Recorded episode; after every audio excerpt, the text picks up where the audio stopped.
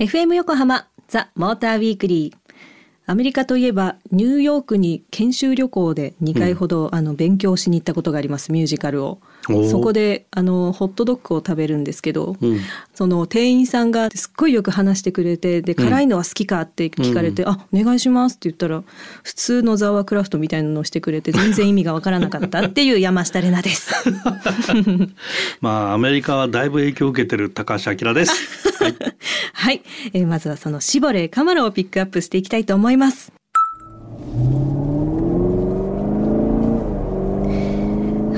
い、音が流れている中なんですけれども、えーシボレーカマロについて詳しく教えてください。なんつうのひそひそ声。え、なんかちょっと聞きながら喋っちゃってて、すいません。あのこれねテストコースで走らせてもらったんだけど、はいあの V8 6.2リッタうんーカマロ SS っていう車なんだけど、はいまあなんだろうねもう70年代のマッスルカーとか大好きだったんでもうねしびれてました。楽しくてしょうがなかったねこれは。あの道中ねあの私をピックアップしに来てくれたアキラさんが真っ赤なシボレーで登場して でいいエンジンのこの音を吹かせながら迎えに来てくれたその第一印象が忘れられないすごい似合ってました。かっこよかったです。かっこよかった。かっこよかったです。まあやっぱ車変えようかな。あら簡単だなちなみにこのシボレー勝手なイメージを私から言ってもいいでしょうか、はい。もう言っちゃっていいでしょうか？えちょっとだけぽちゃっとしててひげが生えた男の人と、うん。逆にひょろっとしている男の子2人とも同じような帽子をかぶっていて同じ T シャツを着てるコンビが乗っているっていうイメージです。なんかの映画かな スーパーなんとかではないんですけど、そうなんかそういうイメージです。でもそうなんだ。そんななんですけどカマロってどんな車なんですか、あのーまあ初代は1967年からある、ん。まあスポーツカーだよねアメリカのね。うん。でまあマスタングと並んで、うんまあ、大人気若い人を中心にね大人気になって、うん。で70年代に入るとさっき言ったあのマッスルカーはい。ちょっと車も大きくなって、うん。排気量も大きくなってっていうようなずっと歴史を持ってて、うん。まあ車自体は2プラス2はい。あの4人乗りなんだけど 後ろは乗れんでしょうっていうようなまあおまけでついてるようなシートがついてて はい。でもロングノーズの2ドアクーペうんかかったな。ねだからまあ実用性っていうよりはうん。かっこよく乗るっていう 位置づけだよね。本当に。なんかいろいろ市場最近はね、その静かで滑らかでっていう市場が多かったからその反動で、うん。その道中あやっぱ揺れるよねとか、うん。なんかその車から伝わるなんかダイレクトなものなんか乗ってる感がある楽しさとか、音もそうですけどでもその音はなんか不快じゃないしその心躍る感じ。なんかなんかすごいね楽しい楽しいで道中楽しんでましたそうそうだよね。ひたすらに。当然ねあの最新のはい。あの仕様になってるんでそのまあトランスミッションは10速もついてるし。10足？10速 AT どういうことやろパドルシフト付きでね。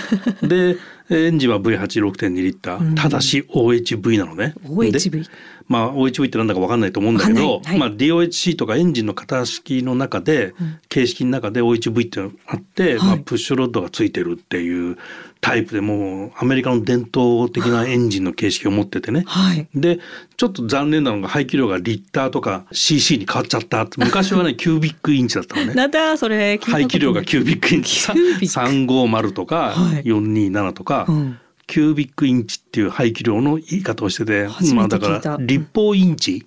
ああ、キュービック。立方インチっていう言い方だったんだけどいつの間にか何リッターっていう言い方に変わっちゃったみんなわかりやすくっていうところでしょうか。うんでカマロはねこの SS が V8 なんだけど、はいえっ、と RS とかは2リッター4気筒ターボだったりもしてやっぱダウンサイジングが進んでいるのかなう。ーん。まあそんなことがあって、うんまあマッスルカーで座った俺的にはもう V8。どう考えても V8 やろと。うん、そうなんだよね。い。い音だったもんな。でこの楽しさロングノーズのかっこよさみたいなところなんだけど、このはい例えばハンドリングだとかサスペンションだとか、あとはアップルカープレイだったりアンドロイドオートだったりとかね、はい。まあ、そういったものは全部、まあ、ちゃんと21世紀仕様になってるというかね。あのそこはね。むレトロじゃない。あうんの最新版のスポーツカーになっていて、はい。だから V8 で言うと例えばアストン・マーチンとかうんマセラティとか、うん。まあああいう車 V8 使ってたり V 字に積んでたりするんだけどはい。2000万超えてるからね。それ聞いちゃうと。それ聞いちゃうとめちゃめちゃ安く感じるっていうね。そう。おかしい感覚になってきますね。そう。だこれなんかね、うん欲しいっていう 衝動が異常に湧く車でした。あきらさん大興奮ですけれども、あのさっき冒頭のぼや私のぼやきの時にあのニューヨークって話をしたんですけど、うん、これミュージカルヘアスプレーっていう作品があって、あ聞いたことある本当ですか？うん、1960年代のアメリカのまああのいろんな人種差別だったりっていうのを取り上げてるミュージカルなんですけど、そこでもやっぱりその憧れの車も絞れ乗り回してとか、うん、あとその60年代に流行ったブフォントヘアっていうんですけどすっごい大きい髪の毛でみんなヘアスプレーで固めてっていう時に、そのロングノーズの中、多分水色だったかな？ああいう絞れが必ず置いてあってなんかポスターになってるとかって、そのなんかあその絞れなんだっていうので私は余計楽しく乗ってました。あなるほどね このねカマロの上にはまだコルベットスティングレイってのがあるからね。コルベットがね、うん、コルベットもあるし、はい、お金のある人はコルベットだな、うん、えー、乗ってみたいなコルベット。FM 横浜ザ・モーターウィークリーえ先ほどミュージカルヘアスプレーのお話をしましたけれども今度はミュージカルミス・サイゴンっていう作品の中でアメリカンドリームという曲があるんですけど、うん、そこでもそのアメリカンドリームの象徴として今度はキャデラックが出てきたりとか、うん、なんかミュージカルってその車を象徴にしたりすることが多いなと思って、思って話してました。まあ、アメリカに憧れるっていうのはやっぱり70年代とか強かったと思うしね。あそうです。ね。ね70年代ですね、そうです。はいではここからはそのアメ車の電動化についてお話ししていきたいと思います。はい、あのまあアメリカの車、アメリカ車っていうと、はい、こう。まあ、さっき話してたカマロは、こう車好きの人たちからすると、こうとてもこう距離が近いというかね分かる分かるみたいな感じだと思うんだけど、で、まあ、ラジオ聴いてる人で、まあ、車好きの人はっていうのはねまあ、エンジンのこととかサスペンションのこととか、かなり詳しい人たちが多いと思うわけ。はい、で魅力をよく分かってるわけねその車のね。はい、で今その時代の変革期みたいな言われてるじゃない？100年に一度とか。はい、であれって車の価値が変わりますよってことをよく言ってんだけど、まああの唐突だけどさ あの小学校中学校で習う集合ってあったじゃん。A と B の集合っていう。はい、なんとなく、うん、でその集合で従来の既存の車を、まあ、うん、あのエンジン積んでる車を、まあ、アイスと。はい、ICE と。ICE、インターナルコンバスチョンエンジン、内燃機関。あ内燃機関のこと。はい、はい、っていうのがあって、で片や B のサークルの中には EV があると、でこれが徐々にこう歩み寄って交わる部分が出てきてるみたいなところが現状でそれがハイブリッドだったりとかしてるわけね。はい、で要は価値が違うものが今こう歩み寄ってるってるっていうようなところで、まあ既存の車のねアイスが大好きな人たちっていうのは ICE が大好きな人たちっていうのはさっきのカマロみたいなのに心躍るし、何も言わず納得するっていうかいいよねってなると思うんだけど、はい、EV になるとまだまだ成長してる途中だからいろんな車があって、はい、これはちょっと好きになれないとかっていうのも当然あるとは思うんだけど、今そういう状況なのね。はい、でアメリカの車も当然同じベクトルには乗っていて、うん、GM はやっぱ電動化に対してはものすごく積極的なのね。であの今キャンペーン「エブリバディーン」っていうね、はい、キャンペーンをやってて、はい、大量の EV を投入しますよっていう意味のキャンペーンなんだけど、まあ、GM は2025年までに、はい、えー、グローバルで30車種を投入するすごい。EV をね。それくらいこう EV に対しては積極的なのね、うん、だから技術の開発もすごく積極的で、うん、リチウムイオンバッテリーを使ったやつでアルティウムっていうねアルティウムって新しいバッテリーも開発してるのね。はい、でこれ当初ねホンダと共同開発って言ったんだけど、うん、まああの最近は GM の話しか聞かないんだけど、でこの RTM は当然ホンダも搭載してこれから電気自動車はこの RTM になってくるんだけど、はい、バッテリーを垂直に置いたり水平に置いたりまあ、どういう形でも使っていいですよとか、電池同士をつなぐあの配線がすごく少なくなったりとか、はい、まあ、重量も軽くなってるとか、うん、あとはそのバッテリー自体を作るコストがものすごく安くできてるんだって。でこれはあのえー、まあ重機動類とかねレアメタルとか言ってるね、うん、そういう中でコバルトとかがあるんだけどそれをこうアルミとか既存の材料でこう代用がうまくできてかなりそのレアメタルの使用量を減らすことによってこう価格を抑えられたっていう素晴らしい電池を作ったわけよ。すっごいですね。で、この電池を使っていろいろと GM は EV 投入していきますと、はあ、いうことをまあ公に発表していて、まあ、去年のね、はい、夏に GM はね、はい、あのアメリカンラグジュアリーの最定義を今後10年かけてやっていきますってことを言ってるのね。はい。え、その最定義って何ですか？何のことを言ってるの？あ、だから、はい、えー、例えば今で言うと、キャデラックのエスカレードっていう大きい SUV があると思うんだけど、はい、まあ動く応接室みたいなもんだよね。でそれがラグジュアリーだし、うんうん、っていうことで大排気量で車もでっかくってっていうことなんだけど、はい、そのまあ大きさはもちろん大きいんだけども、うん、まあこれを去年の夏にキャデラックリリックっていうのをこう発表してるんだけど、はい、これはあの、まあ、発売はまだしてないんだけどね。あの電動車で、うんうん、まあ、アメリカンラグジュアリー再定義していくまあアイコンになってる車なんだけど例えばで言うとフロントのウィンドウのスクリーンが、うん、まあ、33インチのモニターになるとかね。ね、何ですか？テレビ見ながら運転するみたいなもんだよね。で拡張現実 AR を使っていくんだと思うんだけど、はい、まあ詳細がねちょっとまだよくわかんないんだけど、うん、とにかくこうガラス越しにリアルを見るんじゃなくてスクリーンになるとかね。えー、なんだそれ。で当然室内はゴージャスだよね。はいうん。うん、でそういうところでハンドルを持たなくてもいいですよとか 要は新しいそれがラグジュアリーアメリカンラグジュアリーの価値ですよともう運転するのは、好きな人は運転してくださいとか、はい、走ると楽しいとこは自分でハンドル握ってくださいとか。なんと。ただ移動する時だけは、うん、もう応接してくつろいでてくださいとかね。ステーキでも食べてろよと。ステーキはどうかわかんないけど そのアメリカンラグジュアリーっていうのをもう再定義していくよこれから10年かけてって。いうことをやっぱり言ってってるっていうのがあって、はい、今年の終わりにハマーも EV で出すみたいなことを言ってるから。今年の終わり？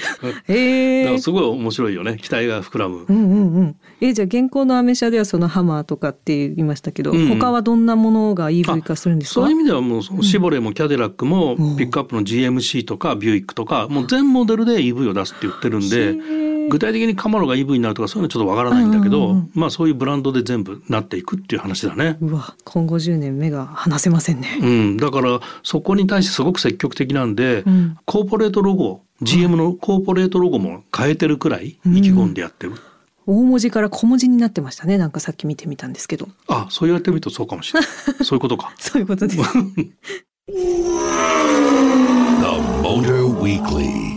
FM 横浜ザ・モーターウィークリー山下れなと。高橋明がお送りしてます。さあここからは皆さんからいただいたメッセージを紹介していきます、はい、まず1通目。ラジオネーム軽トラ野郎さん。ありがとうございます。ありがとうございます。れなちゃん高橋さんこんばんは。こんばんは。先日ハリアーのガソリンモデルを契約しましたが高橋さんならハイブリッドガソリンどちらを選びますか？ちなみにドアバイザーはつける派ですか？自分はつけない派です。というメッセージです。あなるほど。まあガソリンとハイブリッド予算だよね。まずは。まずはやっぱり。まずは予算。で、うん、予算を気にしなければハイブリッド。でこれはまあさっきその GM の話の中であった既存の価値と新しい価値でそれがこう合わさっていく。でこのまあ EV が100%いいのかっていうと、はい、まあ、電力の問題供給の問題もあったりするか、どうやって電気作るかみたいな問題もあるから。その EV ばっかりというわけでもないしね、はい、でハイブリッドがじゃあいいのかっていうと、うん、まあそこ EV へ移行していく過程の中の、まあ、新しい技術としてハイブリッドがあるっていうところなんで、うん、まあ新しい価値の一つだよねっていうところ、うん、だからまあ新しい価値を体験するっていうのは、はい、もう大好きっていうね。新しいもの大好き。新しいもの大好き。なんか体験しないとその価値って分かんなかったりするじゃん。はい。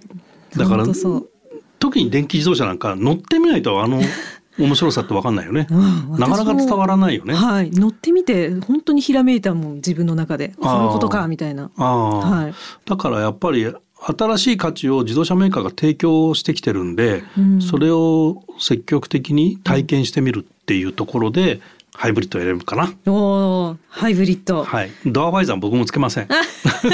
雨よけはいらねえんだと。いらない。わかりました。はい。まだ開けないし。あ、そっか。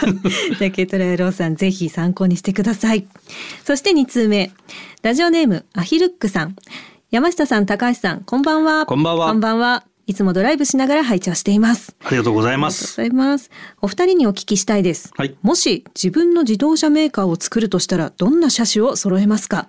私ならセダンが好きなので軽自動車からリムジンまでかっこいいものからファニーなものまで、うん、スポーツタイプからファミリータイプまで、うん、ありとあらゆるセダンをラインナップしていきたいです。きっと売れないと思うけど、うん、妄想が膨らんで楽しいですよというメッセージでした。面白い。スケールがでかい話だでかいですね。総合自動車メーカーになる 全世界網羅みたいな感じで、うんレナちゃんであればどんな自動車メーカーなんでしょう？どんな自動車メーカーでしょうね。私はそのセダンかなんとかかって言ったらまあうんコンパクトカーかな。とりあえずは。ヤンキー車じゃないの？もう見るからに車高低いでしょっていう車ばっかり作ってるとかさ。この前初めて見たんですよ。本当にお尻がつくぐらい後ろ下がってて バウンドをしてた。止まってて。あれも価値だなと思って見てましたけど。まあさすがにねそういうのよりは私はでも、うん、なんだろう。やたら座り心地が良くてその腰が絶対に痛くならないよっていう。腰弱いの？なんかなんかずっと座ってると腰痛くなっちゃうので、うん、そこだけは絶対こだわるなんか感じかな。それ乗ってた車が良くないんじゃないかな？腰が痛くなっちゃうのは。長時間乗ってても腰が痛くなるっていうのはまあシートに問題あるよね。あらごめんなさい、うん、そっか。えあきらさんはどんなものですか？いやこれなんだろう難しすぎちゃってさ、うん、真面目に話しちゃうかもしれないけどなんかもうさ自動車いっぱいあってさ、うん、今からスタートしても 勝てないじゃん。確かに。勝てないよね。今からはちょっとね。ねで、なんか、電気自動車とかはアップルが作るつって iCar、どこで作るのかまだ決まってないらしいけど、コネクテッドの部分じゃアップルに勝てねえだろう。車じゃね、その、トヨタやメルセデスに勝てねえだろうとかさ 思うじゃん、はい、だからもうなんか世の中にない車を作るっていうことかな。いいですね。空飛ぶ車。海潜れる車。ドラえもんかな？いいな。そういう車を作る自動車メーカー 何真面目に答えてんだめっちゃ面白い。えどうですか？じゃあ水槽の中に自分たちが座って走るとか、うん、えなボンベショール車の中で。そりゃダメでしょ。そんぐらいぶっ飛んでないと勝てない気がしてます、まあ勝つ勝たないじゃないんですけどね。まあね、はい、妄想膨らみました。楽しいね。ありがとうございました、はい、アヒルックさん、えー、ラジオネームケイトレローさん。そしてアヒルックさんありがとうございました。ザ・モーターウィークリーオリジナルステッカーをお送りします。そして引き続き皆様からのメッセージもお待ちしています。ザ・モーターウィークリーエンディングのお時間となりました。今夜はシボレーカマロとアメ車の電動化についてお話ししてきました。なかなか濃ゆい30分でしたね。うん、で、まあアメリカ車のね、はい、電動化っていう中にさっき話さなかったんだけど、はい、これから 5G が普及期に入るんで、うん、コネクテッドがベースになる車ができてくるのね。でコネクテッドがベースになるってどういうことってちょっと実感がないと思うんだけど、例えばガラケーの時代にスマホが出てきた時にスマホ便利だなってなってで今の若い世代がスマホは当たり前に使ってるじゃない、で彼らに言わせるとスマホって電話できんだみたいな価値が変わってきてるじゃない、はい、でそういうことが車でも起こってスマホと同じようなことが車に乗っててもできるように変わってくる。リアルタイムでいろんな情報が入ってくるのね、うん、でそういう情報を見られるツールなのにどこでも自由に移動できるっていうふうに車が変わってくるってこと？だ車は移動するのが最大の価値だったのが、はい、違う価値に変わりつつあるってこと？か不思議だななんか脳みそついていかないけどめちゃめちゃワクワクしますね、うん、だからその、うん、えっ、ー、とアイスと EV の、EV の方にはそのコネクテッドっていうのが今度土台に入ってくるんで集合がまた難しくなりますね。また難しいことになりますけど。楽しみなんですこれが。だから。かなり近い将来だと思うよ。あ本当ですか？はい。じゃあ楽しみにちょっとそれまでに集合を勉強しておきます。